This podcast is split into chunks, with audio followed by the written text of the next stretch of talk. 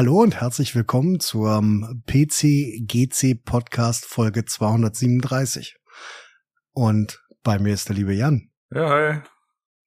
Und jetzt fragen sich alle, was so abgeht. Warum zur Hölle die beiden alten Hardware-Yogis da sitzen und ähm, euch jetzt voll labern. Wir haben just in diesem Moment erfahren, dass der Maincast es heute nicht schafft. Und wir saßen schon in der Aufnahme und haben jetzt lang und breit, nämlich exakt 37 Sekunden darüber diskutiert, ob wir einfach trotzdem aufnehmen oder halt auch einfach nicht, haben uns dazu entschlossen, dass ihr dieses Mal halt eine Folge mit uns bekommt irgendwie. Und Jan dieses Mal so viel über Spiele reden darf, ähm, dass ihn keiner unterbrechen wird. Ähm, und wir einfach unseren Gedanken heute freien Lauf lassen werden. Ja. Ist insofern tragisch, dass ich dieses Mal eigentlich überhaupt keine Lust habe, über Spiele zu reden. Letztes, äh, also letztes Mal, da war ich ja on fire, was meine Begeisterung angeht. Dieses Jahr, äh, dieses Mal hält sich das ein bisschen in Grenzen. Aber naja, schauen wir mal. Ich bin mir sicher, auch diesmal wirst du etwas unglaublich Interessantes äh, zu berichten haben. Ähm, ich würde sagen, wir fangen einfach an. Was hast du nur zuletzt gespielt? Ich habe äh, Nino Kuni abgebrochen, weil es mir zu schwer war. Bei irgendeinem Bossfight oder so habe ich da irgendwie, weiß ich, zehn Minuten lang mehr, mehr oder weniger unterlevelt auf die Leu äh, auf den Boss eingedroschen und da hat er mich irgendwie mit so zwei Attacken äh, quasi die Gruppe geweibt und dann habe ich einfach deinstalliert und dann habe ich gesagt, ja, okay, dann war es jetzt Zeit. Ja, das ist so ein bisschen so, ja, so ein bisschen ein Pet Peeve von mir, weil ich grinde halt nicht. Ich habe eine, ich habe eine Nulltoleranz, äh, was so angeht, ja, und jetzt laufe nochmal zwei Stunden über die Oberwelt und äh, damit du irgendwie ein bisschen nachlevelst oder so, das mache ich halt einfach nicht. Äh, wenn ich weiß, ich habe so Spiele und ich will die Story durchspielen, dann stelle ich den Kram direkt auf easy. Ich wusste auch schon, dass Nino Kuni nicht ganz trivial ist was so ein bisschen eine Schere ist, weil außerhalb der Kämpfe hält es halt ein für behindert. Also das sagt dir halt alles irgendwie so, ja, hier, das, das sieht ja auch so kindgerecht aus mit dieser Ghibli-Optik. Ja, und dann kommen dann halt irgendwelche Bossfights mit irgendwas und ich habe dann kurz über drüber nachgedacht, ob ich dann äh, das mache, also bei jedem Kapitel quasi nochmal ein, zwei Stunden so in der Open World so vor mich hingrinde, damit das alles so ein bisschen einfacher ist. Hab dann kurz abgeschätzt, wo ich ungefähr bin, also ich habe ein Drittel gespielt und ob ich da jetzt noch 20 plus Stunden investieren äh, will, um eine Story zu sehen, die Holbein schon vor 40 Jahren geschrieben hat als Kinderbuch. Und dann war die Entscheidung, nee, mache ich nicht. Und dann habe ich mir so ein bisschen im Let's Play von Pete's Meat das durchgeklickt. Und das war's dann mit Nino Kuni. Aber ja, ich bin ja jetzt auch nicht äh, nachtragend oder so. War halt nicht kompatibel. Ja, ja dann Ach. haben wir zusammen noch, ja, oder sag. Ich habe mich bloß über darüber gefreut, dass du Wolle Holbein erwähnt hast. Ja, mein Gott. Weil ich glaube, der, der, ich glaube, der hat schon alles geschrieben, was auf dieser Welt existiert. Ja, ja, das ist eine Iteration von äh, äh, heranwachsender Jugendlicher rettet Welt äh, in unterschiedlichen Geschmacksrichtungen. Ja. Was war mein erstes Holbein-Buch? Ich glaube Elfentanz. Ich habe den nie, nie verstanden.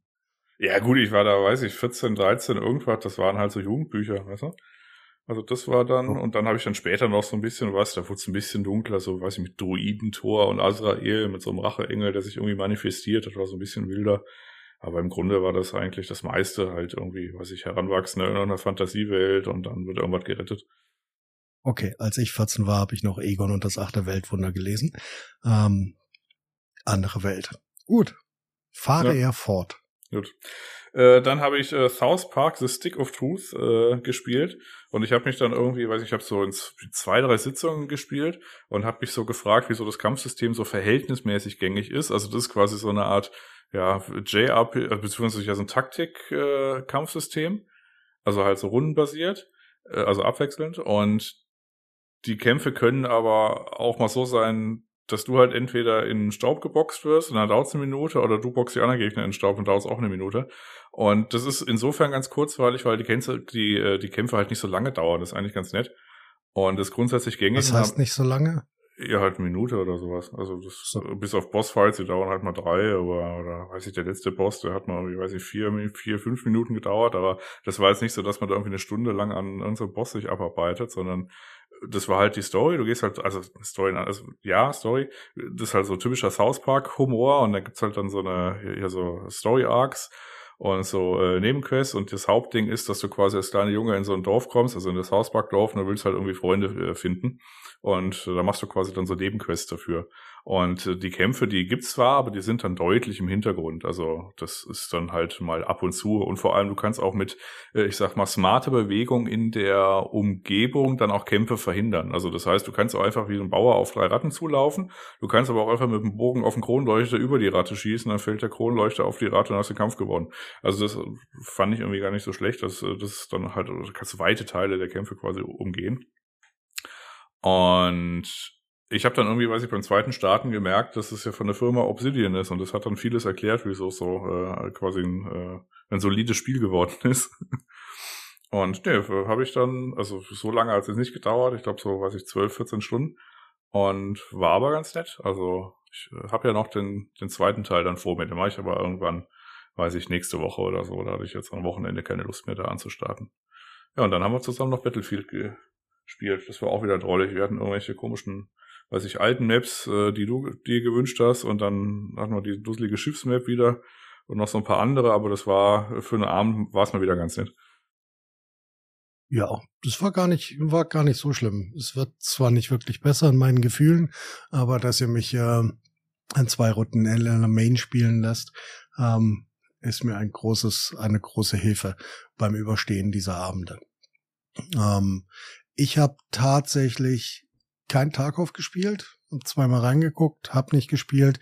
Ähm, mein Tarkov-Buddy, der liebe Elster, versucht sich mit irgendwas die Nadel aus dem Arm zu ziehen und spielt jeden Tag irgendwas anderes, was ihn nur noch trauriger macht. Ähm, ja, deswegen diesmal tatsächlich kein Tarkov. Ansonsten habe ich mir voller Freude den äh, Microsoft äh, Flight Simulator runtergeladen.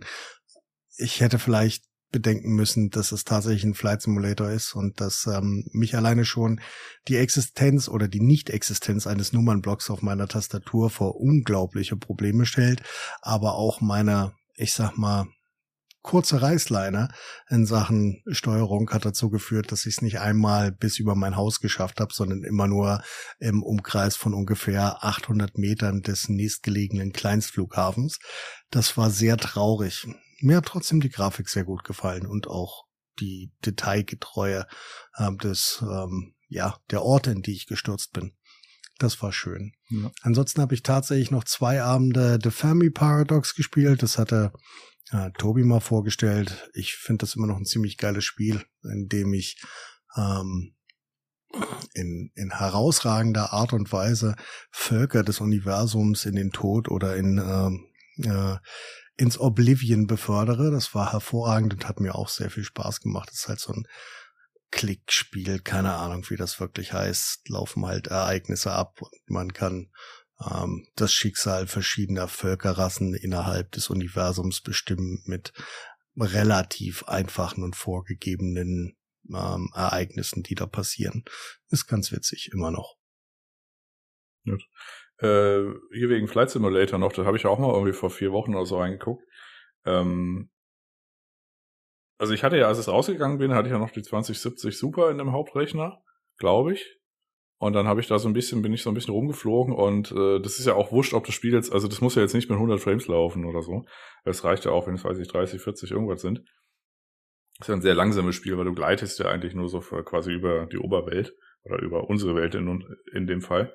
Und ähm, ich hatte aber letztens mal wieder reingeguckt und war ganz äh, davon angetan, dass es, wenn man jetzt nicht komplett Balls geht hier mit den Einstellungen, dass es dann, dass es dann echt gut läuft. Also im Gegensatz zum äh, zum Release haben sie da schon ein bisschen an der an der Performance noch geschraubt. Das fand ich dann einigermaßen bemerkenswert.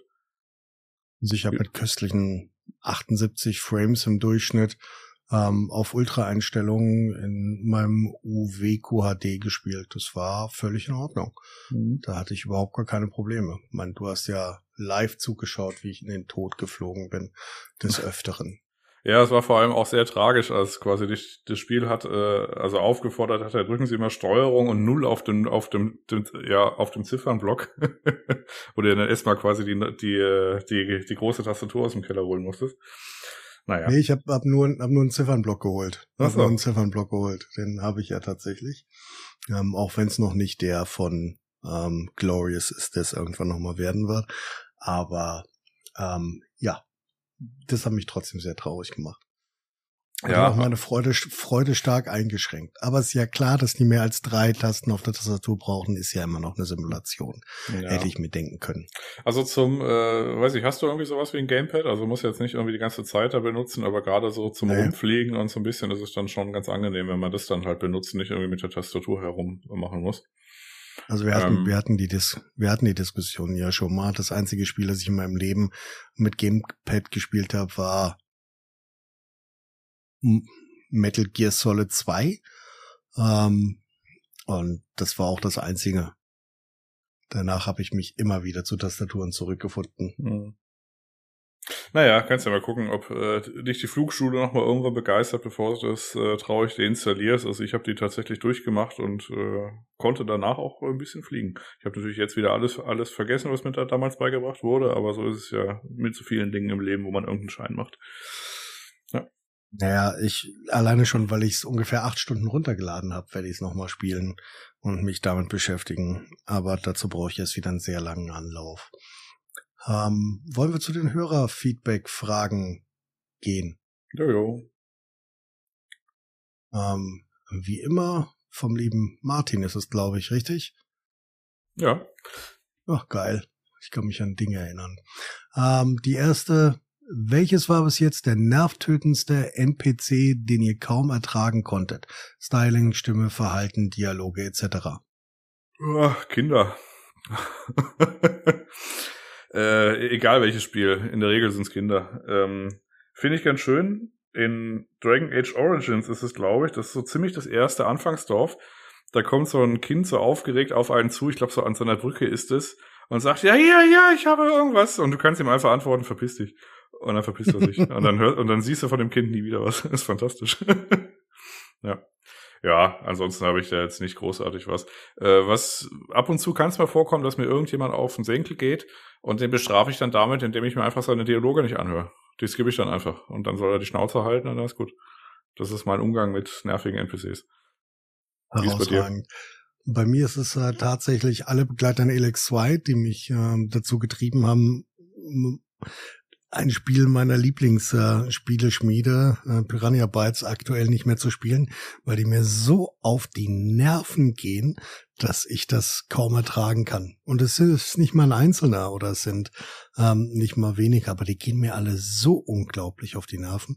Und ich kann nicht mal diese diese Nervigkeit embracen oder feiern, wie ich das bei anderen Piranha Bytes Spielen getan habe, weil die halt einfach die die Handlungsstränge dieser Typen sind einfach so krank, dass mir das einfach unglaublich auf den Sack geht. Ja. Das ist so aus der letzten, aus der letzten Vergangenheit. Okay. Ähm, ansonsten könnte ich mich jetzt an nichts Großartiges erinnern, was mich wahnsinnig genervt hätte. Na gut. Dann kann ich mal die zweite Frage vorlesen, damit ich auch mal was getan habe. Ist das Aussehen des Protagonisten für euch wichtig und habt ihr stundenlange Freude am Einkleiden? Dann kann ich direkt antworten, äh, nee, ist mir nicht wichtig, ist mir egal und stundenlange Freude am Einkleiden habe ich auch nicht. Ähm, in gewissem Maße betreibe ich sowas wie Fashion Souls, also das heißt, ich ziehe halt die Rüstung an, die irgendwie am coolsten aussieht. Ähm, bei vielen modernen Spielen, wie zum Beispiel Assassin's Creed Valhalla, ist es gerade egal, weil du kannst einfach jede Rüstung upgraden. Du kannst einfach die nehmen, die äh, irgendwie am besten aussieht. Und es gibt dann so ein paar Rüstungen, die später kommen, die noch ein bisschen besser sind, aber ein Kohl macht's jetzt auch nicht richtig fett. Bezogen auf den Charaktereditor, ich glaube, ich habe mal in Dark Souls 2 habe ich eine Stunde an irgendeiner rothaarigen Frau herumgedoktert, dass die gar nicht so sch schlimm aussah was echt anspruchsvoll ist beim Charaktereditor von Dark Souls 2. Also das war dann, aber ich glaube schon das höchste der Gefühle. Ansonsten ist mir egal. Ich drücke ein paar Mal auf Random und dann passt das irgendwann. Ja, es gibt mir eigentlich in fast allen Spielen auch so, bis auf in Cyberpunk. Ähm, dort war die Option, äh, die primären Geschlechtsmerkmale ähm, zu vertauschen, so witzig, dass ich damit sehr viel herumgespielt habe. Das hat mir sehr viel Freude bereitet. Aber selbst da ist es mir dann egal, wie die aussieht die Tante, die ich gebaut habe am Ende. Ähm, bei mir trägt sie pinke Hotpants und ein Abendkleid drüber. Ähm, also, die Frage kann ich auch mit einem klassischen Nein beantworten. Ja. In Cyberpunk habe ich, glaube ich, auch ein paar Mal, äh, weiß ich, ein paar Regler verschoben und ich habe, glaube ich, die kleine, ja doch, ich habe die kleine Penisgröße genommen. Ich war äh, bescheiden in meinem Ansinn. ich habe mir gedacht, ja, vielleicht kommt das mal irgendwann auch mal zur Sprache, kam es aber nicht. Das scheint, äh, also es hat auch keiner mehr kommentiert. Ich habe auch keine Beschwerde oder so gehört. War okay mit meinem kleinen Ding. Naja. Ja. Meine, meine junge Transgender-Dame hatte sehr viele Probleme ähm, am Ende äh, einen Lebenspartner zu finden im Spiel. Da wurde ihr sehr viel Romanze wurde verweigert. Das fand ich sehr tragisch. So, ja, ich hatte ja Glück, dass ich mich äh, auf das erste Offensichtliche gestützt habe, nämlich quasi in der äh, in der Wüste dieses äh, Panam-Gedöns. Und ähm, ja, ein bisschen der Romantiker mir wurde halt enttäuscht, weil ich bin danach noch ein bisschen in die Wüste gefahren, also halt nach, äh, weiß ich, Spiele hören dann irgendwie mit der Sexszene auf und dann ist irgendwie egal, ich weiß auch nicht warum. Und da bin ich, äh, weiß ich, ab und zu noch so in ihren Wohnwagen und es wurde dann aber einfach auch nicht groß kommentiert oder so. Oder anrufen war dann auch egal. Also war ich so ein bisschen enttäuscht. Äh, bin ich dann wieder traurig zurück in die Stadt gefahren und das war's dann mit meiner Romanze. Nee, der einzige, der mich wollte in Cyberpunk war dieser, ähm, dieser suspendierte Detective. Das war der einzige, mit dem irgendwas ging. Der Rest ähm, mhm. war das unangenehm. Ach so, ja, der nimmt, der nimmt aber, glaube ich, alles, oder? Kann das sein? Ja. Äh, na gut. Wollen, wollen wir erstmal was erzählen oder wollen wir die zwei anderen Fragen kurz beantworten? Was sind für andere Fragen? Ach so, das. Die von äh, Jakob uh, und vom Martin. Ich würde es tatsächlich erstmal erzählen, was grundsätzlich passiert ist, bevor wir dazu kommen. Weil das baut ja irgendwie aufeinander auf. Ja. Lass uns dazu kommen, was passiert ist in der großen Hardware-Welt. Das Tolle, äh, was passiert ist, ist, Nvidia hat ihre Ada Lovelace äh, GPUs vorgestellt. Ähm, relativ, äh, relativ einfach. Ich weiß gar nicht mehr, wann das war. Ich glaube, Dienstag letzter Woche äh, war das abends. Die RTX 40 Series wurde vorgestellt mit drei Modellen, die kommen werden. Ähm, Im ersten Schwung ist die 4090, die RTX 4080 16 Gigabyte und die RTX 4080 12 Gigabyte. Interessant ist dabei, dass die beiden 4080 Varianten unterschiedliche Chips verbaut haben die RTX 4090, die in AD102, ähm, 4080 16 Gigabyte, ähm, AD103 und äh, RTX 4080 12 Gigabyte, den AD4, nein, 104. Alle werden im TSMC 4 Nanometer Verfahren äh, gefertigt. Ähm, kann jetzt noch ein bisschen was über Transistoren erzählen blub blub ist halt viel mehr. Ähm, die Die Size ist tatsächlich ein bisschen kleiner als bei der 3090 Ti. Gibt ähm, eine Menge mehr Streaming-Prozessoren, 144 bei dem Vollausbau des Chips. Ähm, die GPU-Cores, also die Shaders, ähm, es sind auf 18.432 angestiegen, die Tensor Cores um äh, 240 von 336 bei der 3090 Ti auf 576. Ähm, die Anzahl der Raytracing Cores ist um 60 gestiegen von 84 bei der 3090 auf ähm, 144 bei der 4090. Ähm, ROPS haben wir 80 mehr. Äh, der L2 Cage hat sich deutlich erhöht und ansonsten ist der Boost Clock auch deutlich höher mit weit über 2500, also 2520, ähm, völlig, völlig, ähm, völlig höher beziehungsweise ähm, deutlich ein deutliches Generation Upgrade bekommen. Ja. Der Rest ist relativ ähm, wenig ähm, unterschiedlich, was vielleicht noch ähm, äh, interessant ist, ist, dass der Memory Speed äh, gleich bleibt. Ähm, das Memory Interface bleibt das gleiche. Ähm, das oder die Anzahl Memory 24 Gigabyte bleibt bei den Top ähm, Varianten ebenso bestehen. Ähm, die TDP hat sich nicht verändert ähm, von der 3090 Ti zur, 30, äh, zur 4090, was äh, sehr interessant ist. Das Launch Date ist ähm, der 12. Oktober für die 4090 und äh, für die anderen beiden 4080 Varianten wird der November 2022 angepeilt. Die Preise sind das, was wir erwartet hatten, ähm, sogar ein bisschen weiter drunter. Der Launchpreis der 4090 wird 1,6K betragen. Ähm, die 4080 im 16 GB Vollausbau mit dem AD103 Chip ähm, 1,2K und ähm, die RTX 4080 mit 12 Gigabyte wird bei köstlichen 900 ähm, US-Dollar liegen. Die Preise werden logischerweise sich bei dem gleichen ungefähr einpendeln, was wir aktuell haben. Das so zu den groben Daten. Mhm.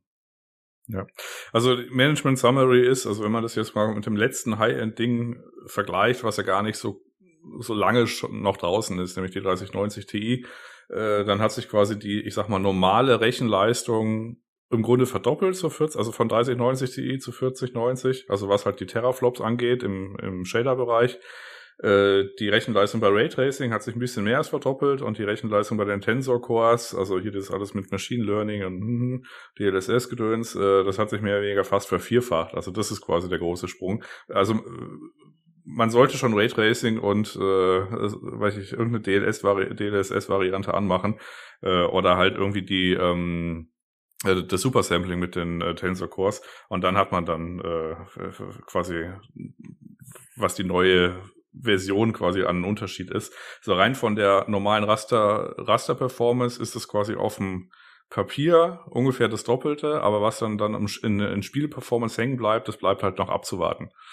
Und jetzt steht die Welt da und guckt und äh, ist ein bisschen pumpig aus einem Grund. Wieso ist denn die Welt pumpig? Ich habe nicht die geringste Ahnung. Ich kann es nämlich nicht nachvollziehen. Ach so, na gut, ich dachte, du kannst mir das jetzt sagen.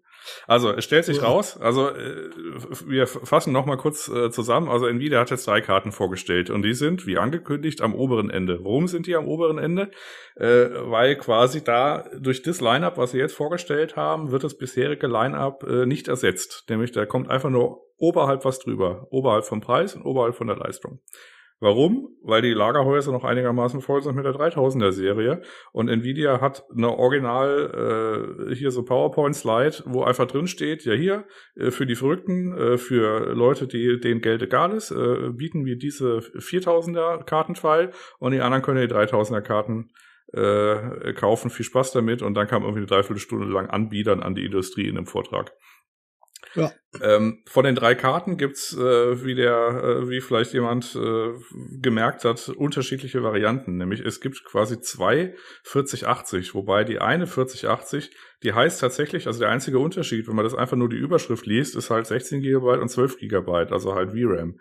Aber das ist ein komplett anderer Chip. Und eigentlich ist die 12 GB Variante in der kompletten Tech-Szene verschrien oder beziehungsweise umgedeutet worden auf eine 40 70. Was im Grunde auch ist, weil es ein kleinerer Chip ist. ist halt, der, der Unterschied ist halt nicht einfach nur, dass 4 GB VRAM fehlen, sondern es ist eine komplett andere Grafikkarte. Und ich weiß jetzt nicht, ob es vielleicht daran lag, dass dann quasi sich die Textszene dann das angeguckt hat und dann irgendwie pumpig geworden ist und dann quasi alles andere auch noch zerpflückt hat. Weil im Grunde hat sich Nvidia hingestellt und gesagt, hier, äh, wir haben äh, teure und leistungsfähige Grafikkarten gebaut, können da kaufen, ja, das war's. Aber es hat sich jetzt irgendwie dazu entwickelt, dass jeder auf YouTube und jeder, äh, also auf YouTube im Besonderen ist ja auch immer noch mit mehr Emotionalität dabei, äh, dass quasi sich jeder Tech-Tuber hingestellt hat und gesagt, also jetzt reicht's aber.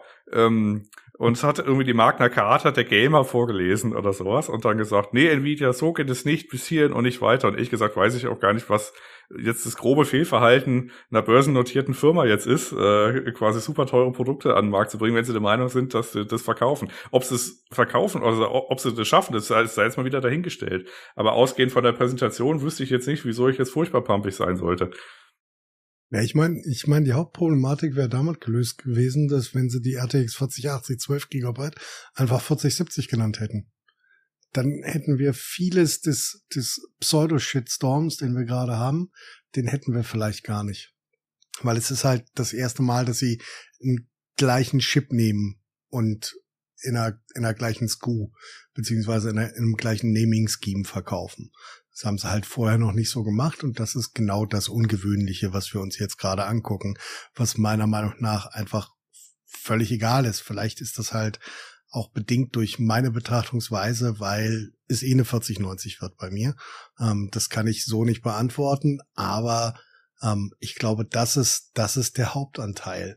dessen. Und ich glaube, viele Leute sind halt auch wirklich sauer darüber, dass es keine, keine unteren, ähm, keine unteren Screws beziehungsweise ähm, äh, Karten gab, die den niederen Markt bedienen. Aber das brauchen sie ja auch gerade nicht. Die 30er Serie ist von der 3060 bis zur 3070 immer noch ausreichend leistungsfähig und wird es auch noch so lange sein, bis ähm, ja, ähm, bis die Dinge abverkauft sind, um das relativ einfach zu sagen.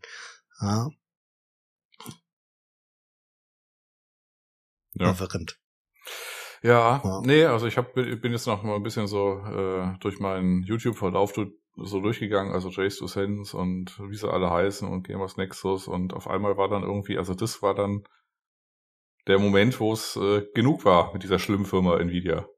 Aber gut, ja. Zu Schweine. Jensen. Ja, zuerst, zuerst EVGA zerstört, jetzt das. Ja, mhm. Ich bin, bin entrüstet. Ja.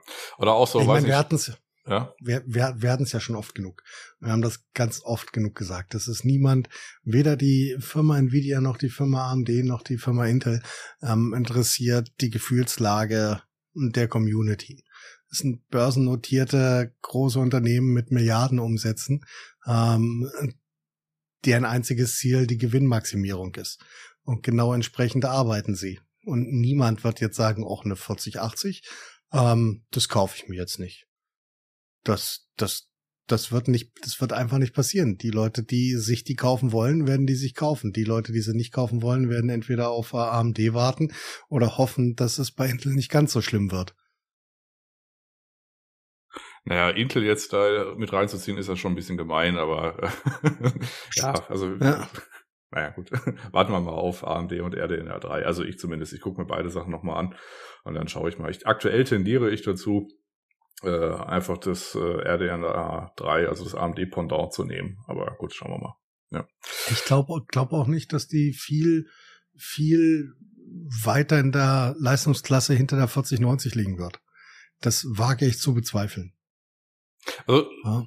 zumindest mal, wenn es darum angeht, äh, also wenn es um normale Spiele geht. Also mir persönlich ist Raytracing wurscht ähm, FSR, also eine Rekonstruktionstechnik, muss ich jetzt nicht DLSS 3 haben. Also manchmal einen kleinen Knoten im Finger. Ähm, also das nutzen ja überschaubar viele Spiele. Und mir persönlich, immer wenn ich Raytracing angemacht hatte, um mal zu gucken, wie es ist, habe ich so festgestellt, dass es eher so, es sieht halt anders aus, aber nicht zwangsläufig besser. Also zumindest mal meine Erfahrung äh, oder beziehungsweise meinen äh, ja, Field-Test. Und ich habe dann immer quasi dann lieber Raytracing ausgemacht, weil ich dann halt mehr FPS haben wollte. Und das war für meinen Spielerlebnis halt wichtiger, als alle Regler nach rechts zu schieben und mich dann halt darüber zu freuen, dass ich irgendwie 40 Frames oder so habe. Ja, nee, und, wir hatten es ja. Wir hatten es ja am direkten, wir hatten es ja am hm. direkten Vergleich. Ohne Raytracing nehmen sich die Karten einfach nichts. Oder nicht viel. Und selbst ich als absoluter Grafik-Nerd hatte jetzt keine großen Spiele, die ich mit Raytracing gespielt habe oder spielen wollte. Es war jetzt Cyberpunk und das ist die Diskussion um Cyberpunk, Raytracing und Leistung im Spiel hatten wir ja. Das ist also gehuppt wie gesprungen gewesen am Ende. Ja, ich glaube, bei irgendeinem, was, was war das Call of Duty, was wir gespielt haben? Cold War, da war standardmäßig Raytracing ja. an. Das muss ich dann auch immer, ich sag, das ist ein Online-Shooter, Shooter, der super schnell ist. was soll ich, was will ich denn damit Raytracing? Naja. Letztendlich. Gut. Ja, dann kann ich noch, äh, also zwei Sachen. Also man kann ja der Firma Nvidia vieles vorwerfen, aber nicht, dass sie wenig an, an, an Innovationen haben. Also Research und äh, Research und Development ist ja zumindest mal was, was, äh, was ein signifikanter Kostenblock bei so einer Firma ist und insbesondere bei Nvidia. Was sie sich rausgelassen haben, beziehungsweise was als neues Feature-Set der 4000er Serie ist, halt besagte wesentlich höhere äh, Raytracing und Tensor-Performance. Äh, und es kommt ein DLSS 3.0. Und es unterscheidet sich zum DLSS 2.0 insbesondere dadurch, dass es äh, quasi äh, sich einfach äh, Frames zwischen den Frames ausdenkt. Also äh, wir warten noch auf Tests, die gibt's noch nicht, aber von der groben Funktionsweise ist es im Gegensatz äh, zu DLSS und FSR 2, was ja im Wesentlichen eine kleine Render, Renderauflösung ist, dann wird's hoch skaliert, gibt's noch einen Schärfefilter und dann sieht es so ungefähr so aus wie ein 4K-Bild, wenn man das quasi die Ausgabe äh, Render, also die Ausgabeauflösung auch auf 4K lässt. Also da ist wenig, was ähm, äh, was an Bildqualität verloren geht bei diesen beiden Techniken. Also sowohl bei DLSS 2 als auch bei FSR 2. Und bei DLSS 3, was jetzt quasi mit der 4000er Serie äh, kommt, äh, da werden quasi Teile, da werden im Grunde Zwischenbilder berechnet äh, auf den Tensor Cores. Und äh, dadurch steigt natürlich die FPS-Zahl im Cyberpunk von, weiß ich, mit allem auf Ultra und Raytracing auf, auf Psycho von, weiß ich, was hatten sie gezeigt? 30 Frames irgendwie so auf, weiß ich, knapp 100 Frames, also irgendwie 90 und ein paar zerquetschte Frames. Ähm, das sind halt nicht wirkliche Frames und da gab es auch schon ein paar ähm, ein paar Tests beziehungsweise ein paar Screenshots aus einem Bewegtbild, weil in, man hat noch nicht so nicht so wirklich viel was gesehen. Bei Cyberpunk ist einfach nur ein Auto gerade eine Straße lang gefahren und Cyberpunk äh, ist grafisch eh so ein bisschen glitchy, also das heißt, da weiß man nicht ganz genau, woran es jetzt, also ob es jetzt an DLSS lag oder nicht und ja, dann kommt noch, noch der, äh, der YouTube-Komprimierungsalgorithmus dazwischen. Und was man aber mal gesehen hat bei den Screenshots ist, man man hat es mal mit äh, Spider-Man versucht und da hat man dann deutliche Artefakte gesehen. Und äh, wenn er zum Beispiel, weiß ich so, mit dem Hintergrund so ein bisschen verschwimmt. Und das liegt halt daran, dass die Bilder halt nicht wirklich aus der Engine kommen, sondern sich halt die Grafikkarte so Zwischenbilder ausdenkt. Und so ein bisschen äh, ist es halt auch mit äh, auch mit äh, auch mit den mit den Raytracing-Einheiten. Also eine eine Technik, um die Raytracing-Sachen äh, zu beschleunigen, ist, dass man sich halt einfach sieben Achtel der äh, der der Raytrace Berechnungen quasi wegwirft und äh, sich der Chip quasi einfach das denkt, was er halt so denkt, was er denkt. Und das führt halt zumindest mal im DLSS 3.0 nach äh, aktuellem Kenntnisstand ohne großartige Tests, die uns, äh, äh die uns in der Weltöffentlichkeit vorliegen, halt dazu, dass es halt so Bildfehler gibt, wie und das ist quasi der größte, also der meistgenannte und äh, den Vergleich, den eigentlich jeder versteht, wie wenn man bei einem äh, Fernseher seit geraumer Zeit und seit mehreren Jahren die Zwischenbildberechnung anmacht. Also immer, wenn man sowas hatte wie Motion Clarity oder Motion, äh, Clarity jetzt nicht, aber Motion Smoothness oder so, dann wird halt ein Zwischenbild berechnet. Und ungefähr so ist es bei DLSS natürlich wesentlich komplexer und mehr äh, an der Engine dran, aber im Grunde ist es halt ein Bild, was nicht von der Engine gerendert wird. Und deswegen kriegst du halt die dreifache Bildmenge, ähm, die dir halt angezeigt wird. Ob es jetzt richtig geil ist, man weiß es nicht. Aktuell ist es ein, ist es als Feature limitiert auf die 4000er Serie. Es hat auch schon Nvidia äh, Techniker gesagt, es könnte auch auf der anderen lauffähig sein, aber halt nicht so schnell, müssen sie gucken. Aber das ist quasi so das Feature Set. Ja gut, und halt AW1 Encoding ist halt da, aber das waren so die nee. großen Sachen, die angekündigt wurden, die mir aufgefallen sind. Ja, und damit haben wir eigentlich auch die Frage von Martin beantwortet, die da war. Mich würde der aktuelle Stand des Raytracings bei der neuen Grafikkartengeneration interessieren. Und ist es mit den ganz dicken Karten bereits möglich, Spiele auf diese Weise zu rendern? Ähm, ich denke, das hat Jan gerade einigermaßen gut tatsächlich äh, bewusst oder unbewusst beantwortet. Ja, die kurze ähm, Antwort, äh, also die direkte Antwort auf die Frage ist ja nee. also, äh, also äh, geht nicht. Also es gibt sowas wie zum Beispiel äh, Quake 2 R2X. Das ist tatsächlich ein Spiel, das über 20 Jahre alt ist und das ist dann komplett auf Raytracing gerechnet. Aber so ein Spiel wie Cyberpunk komplett auf Raytracing zu rechnen, das kannst du vergessen. Also da ist die Beleuchtung da und die Schatten und so ein bisschen Spiegel und das war's. Die komplette Szene auf absehbare Zeit wird nicht Raytracing in Echtzeit berechnet sein. Nein. Nee, nicht mit der Anzahl der RTX-Cores, die wir haben, nicht mit der Leistungsfähigkeit aktueller oder der nächsten Grafikkartengeneration. Ähm, die zweite Frage, die wir noch hatten, eure Einschätzung bezüglich Verantwortung beziehungsweise überhaupt ob überhaupt eine solche besteht von Nvidia, AMD, Intel und Co. beim Stromverbrauch der Komponenten in Zeiten von Energiekrise, steigenden Stromkosten. Darauf müsste ich jetzt äh, sozial und geopolitisch antworten. Die Energiekrise und die steigenden Stromkosten sind nur sehr lokal beschränkt, nämlich ähm, auf einen Kontinent und der heißt Europa. Dem Rest der Welt ist das alles relativ egal, ähm, weil die ihre Stromversorgung beziehungsweise ihre Energie gesichert haben für Dekaden. Ähm, Natürlich kommt da eine kleine Erhöhung dazu, weil wir als Europa jetzt überall woanders einkaufen als da, wo wir über die letzten 40 Jahre eingekauft haben. Nichtsdestotrotz ist das Problem in dieser, dieser Höhe da A nicht vorhanden und B für, und ich denke, das haben Jan und ich schon relativ ausführlich besprochen, für ein börsenorientiertes Unternehmen ist das egal.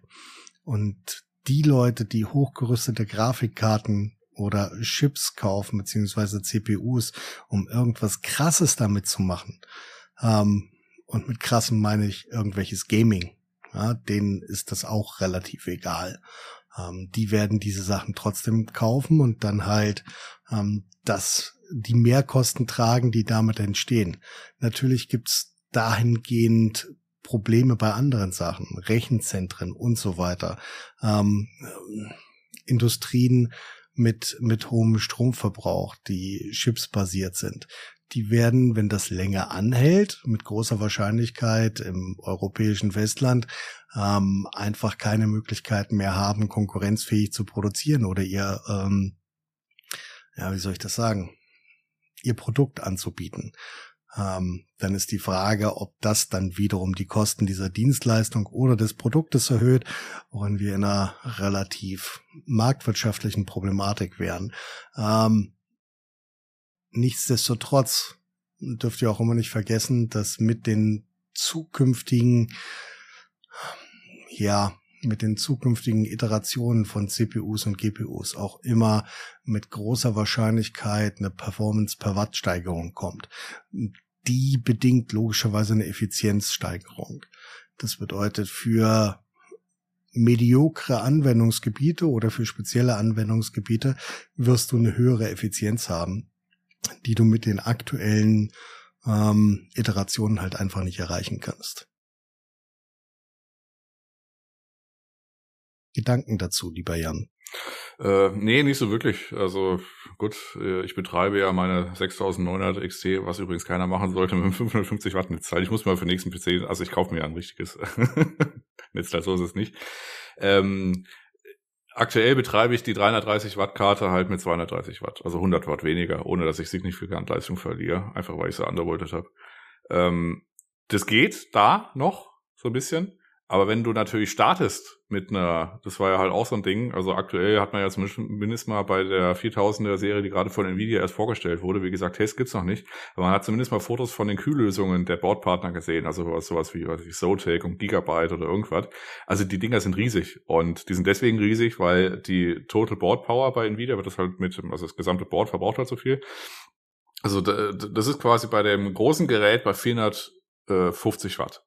Und die maximale Board Power, die man quasi als ARB noch irgendwie reinbauen kann, die ist halt 660 Watt. Und das ist halt eine Menge. Das ist halt im Vergleich, also das ist so die, äh, die Kategorie, die 3090, die hatte auch schon 450 Watt, aber das war so ein bisschen Test, äh, Testumgebung. Die letzten 200 Watt hat man da jetzt nicht, äh, weiß ich, unbedingt da irgendwie auf die Weltbevölkerung losgelassen. Zumindest nicht Und, dauerhaft äh, zumindest mal nicht dauerhaft. Äh, die hatte ich auch schon mal, ich glaube letztes Mal oder vorletztes Mal erwähnt, die äh, Lastspitzen sind bei der 3090 Ti schon ein bisschen zurückgefahren worden, dadurch, dass die Spannungsversorgung im Grunde die gleiche ist bei der 4000 Serie, ist es jetzt nicht so schlimm wie bei der 3090.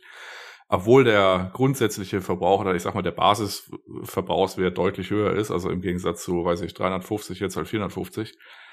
Ähm, aber es bleibt halt dabei, dass die Kühllösungen halt deswegen so groß sind, weil die Abwärme halt abgeführt werden muss. Und die Abwärme ist halt nochmal eine Kategorie größer als bei dem Top-Tier der letzten Generation. Da kommt Leistung, also ein zusätzliches an Leistung mit. Aber bei den Halbleitern beziehungsweise bei den Grafikkarten und Prozessoren ist es so, dass die letzten fünf bis zehn Prozent Leistung immer die teuersten sind. Und wenn man natürlich dann so eine Architektur hat und man äh, prügelt die dann in Anführungszeichen hoch, dann kommen halt solche Vergleichswerte raus. Und dann ist man auch vom, von diesem Basiswert, äh, hat man da auch irgendwann Probleme. Also da kann man jetzt nicht einfach so mal, äh, weiß ich, die Hälfte an Leistung einsparen oder so. Das geht einfach nicht, weil der Chip ist halt, wie er ist. Und äh, zumindest mal, äh, wenn man nicht auch noch die Hälfte an Leistung haben will. Also das, äh, also irgendwann ist quasi äh, der Sockel von der Grafikkarte so hoch, dass es echt ungemütlich wird. Auch da müssen wir irgendwie mal Tests abwarten. Aber äh, wenn der Basisverbrauch äh, weiß ich jetzt nicht, 300 Watt und ein paar zerquetschte sind, sondern 450 Watt oder beim ARB Boardpartner Modell vielleicht 500 Watt. Das sind halt einfach 200 Watt mehr, die halt irgendwie, worüber man sich Gedanken machen muss. Entweder durch Kühllösungen oder durch irgendwelche Tweaking-Geschichten. Aber es ist erst erstmal so in der Welt. Ja. Und deswegen hast du dir auch ein neues Gehäuse gekauft, ne? Absolut, schöne, oh, schöne Schweineüberleitung. Ähm, ich habe tatsächlich ähm, einmal downgegradet äh, in Sachen Platz. Ähm, und zwar bin ich von einem Be Quiet Dark Base 900 Gehäuse, das ich ähm, sehr, sehr liebe von der Optik her, aber grundsätzlich niemanden wegen der geschlossenen Front empfehlen würde. Ähm, auf ein 802 Silent Base gewechselt, das nämlich tatsächlich eine Mesh Front hat. Ähm, alleine um sicherzustellen, dass ich ein bisschen mehr Airflow drin habe, weil meine 3090 hat schon in dem 900er Gehäuse arg geschwitzt. Jetzt ist es tatsächlich ähm, deutlich besser, ohne dass ich zumindest die Front aufmachen muss. Ähm, das wäre bei dem anderen Gehäuse auch gegangen, hat mich aber ähm, hat mich aber irgendwann genervt. Deswegen eine kleine Verkleinerung. Ich gucke nach rechts rüber und es sieht tatsächlich deutlich kleiner aus. Es ist äh, tragisch, auch wenn es nur vier Zentimeter sind insgesamt. Ich glaube zwei, äh, zwei in der Höhe und äh, zwei nach hinten. Nichtsdestotrotz ist es ein ganzes Stück kleiner. Ja, dazu bin ich noch einmal von einem, von einem 280er Radiator, den ich nur für die CPU verwende und einer Alpha Cool Eisbär auf einen 420er gewechselt. Ähm, das gibt mir auch nochmal köstliche 12 Grad äh, Unterschied im Durchschnitt und macht meinen Rechner ein ganzes Stück leiser. Ja, das tut nicht viel zur Sache, aber ist einfach mein, mein persönlicher Spaß. Und ähm, ich glaube, ich habe die teuerste Bestellung an Lüftern aufgegeben, die ich jemals hatte.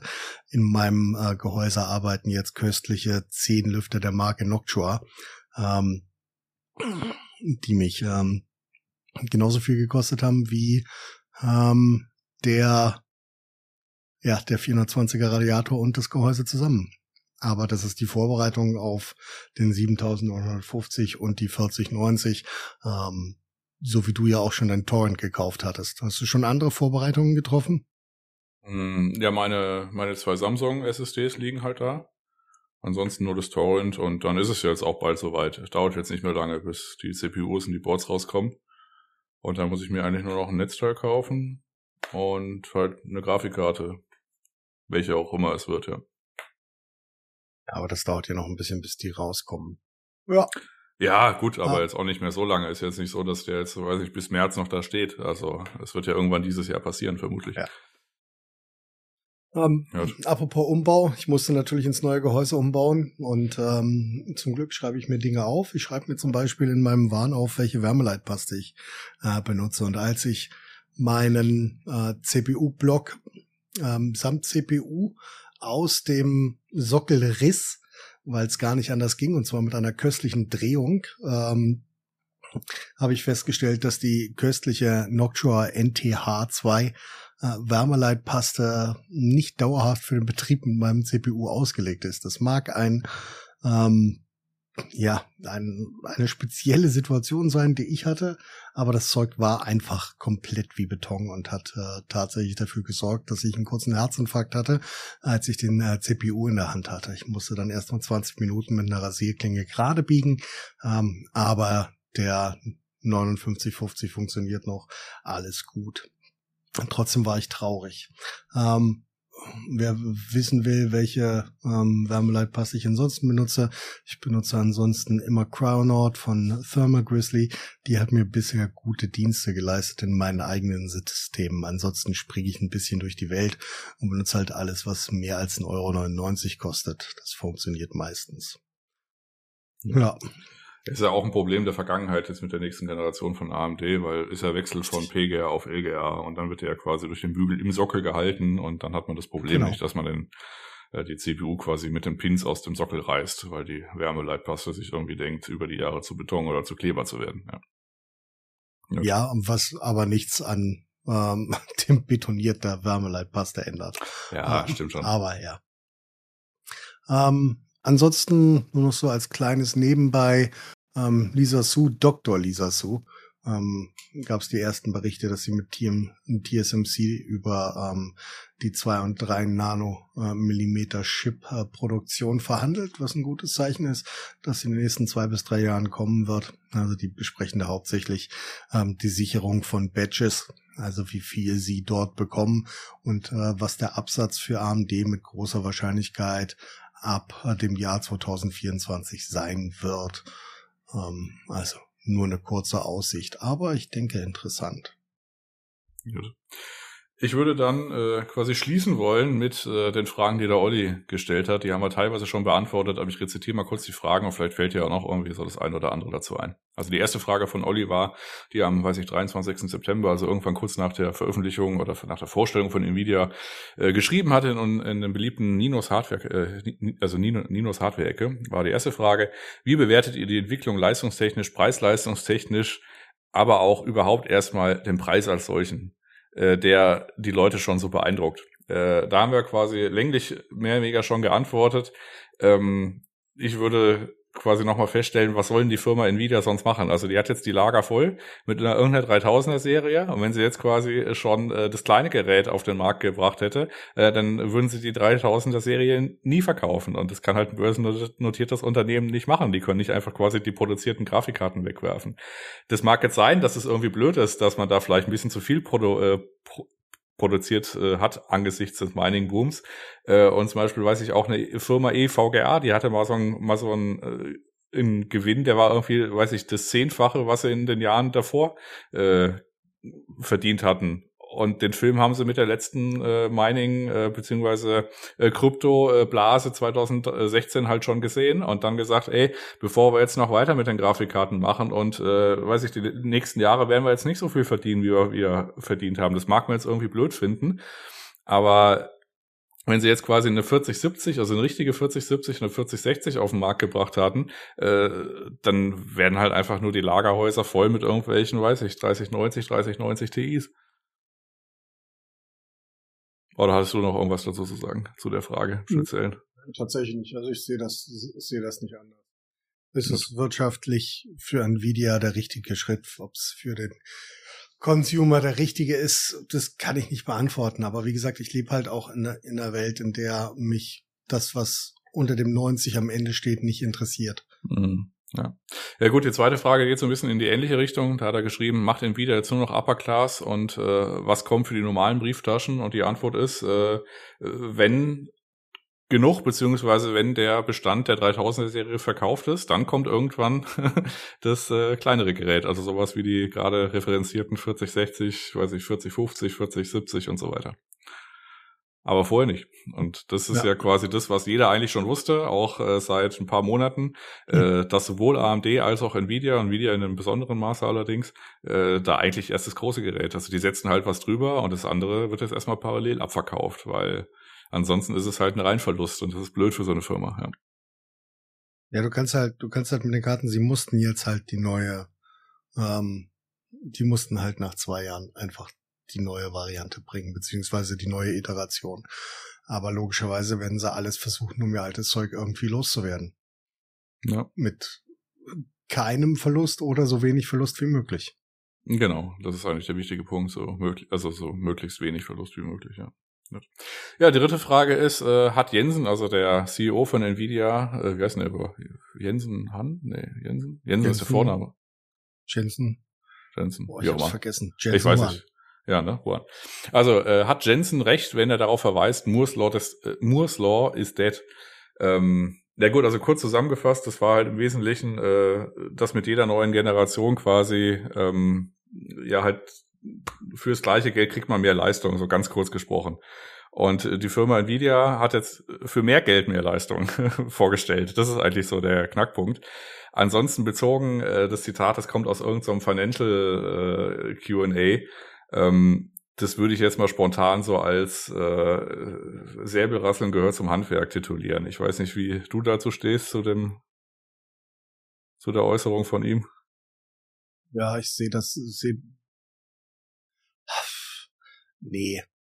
Alles, was ich dazu sagen könnte, wäre wär Unfug. Ähm, ich glaube nicht, dass das dass das, dass das, dass das Moore's Law so komplett, so komplett tot ist. Nichtsdestotrotz haben wir die, die Diskussion ja schon seit fünf oder sechs Jahren, ob das so noch ähm, generiert wird oder nicht. Und ähm, Gordon versteht ja, also Gordon Moore versteht ja eher die Komplexität ähm, der Leistungsfähigkeit unter ähm, dem nächsten Sprung. Und wir hatten jetzt einfach köstliche, köstliche 50, fast 60 Jahre mit äh, funktionierendem Moore's Law. Wir werden einfach in Zukunft sehen, ob das so weitergeht. Ja, also die Industrie, äh, die hat sich ja auch bei den CPUs äh, äh, immer, immer, immer noch Leistungssprünge rausgepresst, wenn Intel nicht gerade den Fallstanz auf den Vierkerner gemacht hätte. Da kam dann dankbarerweise die Firma AMD mit den Achtkernern um die Ecke. Um da irgendwie, äh, und deswegen ist auch der Wettbewerb so wichtig. Also, äh, dass es halt diverse Firmen gibt und nicht nur eine. Und äh, dann werden die auch kreativ, was äh, sowas wie Archi Archi Archi Architektur, Neuerungen etc. angeht. Also sprich, weiß ich, bei den CPUs hat man angefangen, da auf einmal hatte man nicht mehr einen Kern, sondern halt mehrere Kerne und dann noch mehr Kerne und dann noch irgendwelche, äh, weiß ich, bei den Serverprozessoren von Intel hat man dann zum Beispiel relativ viel ähm, Fokus auf ähm, ja so Spezialsilizium für irgendwelche Anwendungsberechnungen. Und immer wenn du was in Hardware gießt, was nur für den Fall da ist, ist es halt um Faktor, weiß ich, äh, X und signifikant schneller. Und bei den Grafikkarten hat die Firma AMD jetzt zumindest mal bei der größten Grafikkarte so gerüchteweise die Lage angefangen, beziehungsweise weiß man eigentlich schon, äh, in, in verhältnismäßig kleinen, aber größeren Hauptchip in die Mitte zu bauen und dann quasi so winzige Chips drumherum. Und dann baut man sich quasi, genauso wie bei den CPUs, auch die Grafikkarte mit äh, mehreren kleinen Chips zusammen. Die Firma Nvidia macht das aktuell noch nicht. Das ist alles ein monolithischer Teil. Der ist aber auch dafür, was da an Transistoren drin ist, noch überschaubar groß. Und das ist dann quasi auch ein, aber ein Kostenpunkt, weil die Firma Nvidia ist ja auf dem 4-Nanometer-Prozess von TSMC und die Firma AMD auf dem 5-Nanometer-Prozess, weil es dann offensichtlich auch ausreicht. Und ähm, ja, also Innovationen gibt's jetzt schon. Ähm, wie gesagt, diese Äußerung da, äh, ja, halte ich so ein bisschen für, für Säbelrasseln. Gleichwohl ist es so, dass sowohl meiner als auch äh, die Gamer in den letzten, also Gamer in Anführungszeichen, in den letzten zwei Jahren in Firmen gezeigt haben, dass es halt einen Markt gibt. Also das gleiche sieht man jetzt bei den Mainboards. Also ähm, früher war halt die Schmerzgrenze irgendwie, weiß ich, oder halt quasi das Top-Ding, das war irgendwie, weiß ich, 500 Euro oder so und jetzt kostet das Top-Ding halt irgendwie 1200 Euro. Muss man es kaufen? Nee. Werden es Leute kaufen? Ja. Und diesen Markt muss man halt auch bedienen dann.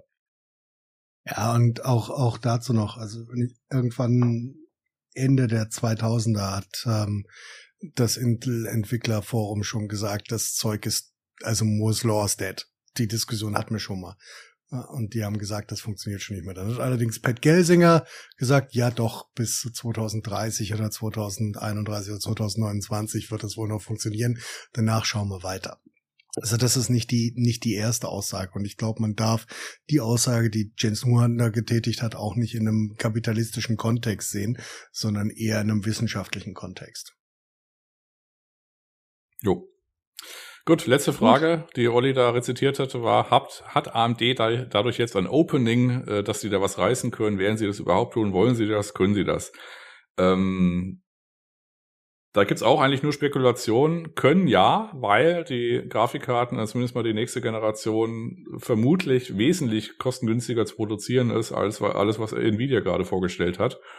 Ähm, werden vermutlich auch, zumindest werden sie die Preise von Nvidia wahrscheinlich nicht eins zu eins irgendwie äh, äh, kopieren, weil die sehen ja auch gerade, was für ein Backlash Nvidia gerade abbekommt. Ich würde Stand heute mit den Informationen, die es so am Markt gibt, vermuten, dass die quasi Nvidia jeweils um ein Tier unterbieten. Also das heißt, wenn die quasi das, die größte Karte, die leistungsfähig, äh, leistungsmäßig in Rasterization, also ohne Raytracing, vielleicht an der 4090 rankommt, die werden sie dann zu dem Preis nicht von der 4090, sondern von der 4080 äh, quasi wahrscheinlich rausstellen und dann immer so weitermachen, das Deck runter. Allerdings jetzt auch nicht ewig. Also ich glaube, die stellen auch nur die ersten zwei, drei oder so vor. Und der, äh, der ja, Rest, der soll sich dann einfach die über, die über, die überproduzierten 6900 XT RDNA 2 Karten kaufen, bis die auch mal weg sind. ja, ich gehe davon, bin, bin da absolut bei dir. Es wird irgendwo 10 bis 20 Prozent drunter sein. Und das wird sich auch nicht anpassen, bevor sie nicht ähm, die gleich, das gleiche Feature Package haben. Wenn sie irgendwann mal das gleiche Feature-Package haben und äh, die Leistung matchen, sieht das alles ganz anders aus. Ähm, jetzt ist es eher eins drunter, so wie du sagst. Ja. Na gut. Dann war's es. Dann kannst du jetzt äh, abmoderieren, unsere Spezialfolge. Nächste Woche gibt's, äh, sind dann die Tests von den Risen 7000er Prozessoren da. Und dann können wir darüber reden. Aber die Woche wären wir jetzt erstmal durch. Ja, das war hervorragend. So, ähm, ich hoffe, es hat allen einigermaßen gefallen. Es tut mir leid, dass ich nicht Lukas bin. Ähm, Jan tut's leid, dass er weder Olli noch Tobi ist. Mhm. Nichtsdestotrotz wünschen wir euch eine hervorragende Woche mit dieser Spezialfolge und sagen, reingehauen. Ja, äh, bis später, Siede.